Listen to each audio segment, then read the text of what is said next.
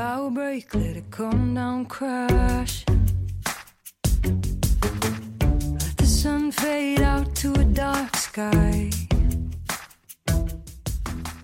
Can't say I'd even notice it was absent. Considering that knowing how to say dates and numbers is very useful, we record this simple conversation.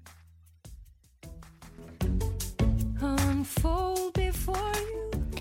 And if you want to know how to say 1 to 10 and months in Chinese, just keep listening. A love letter, tell the world that we finally got it alright. That you. 嗨，今天几号？今天四月十一号。你是哪年生的？我是一九九二年生的。 你的生日是什么时候？我的生日是三月六号。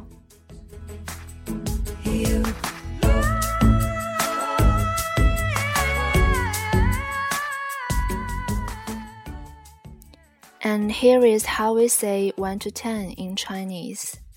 That's 一、二、三、四、五、六、七、八、九、十。And when you say months, you just add 月 after the number. Like January is 一月 and February is 二月 March is 三月 and uh, you should pay attention to November and December. The November is 十一月 and December is 十二月 Okay, hope you enjoy learning Chinese. Bye bye.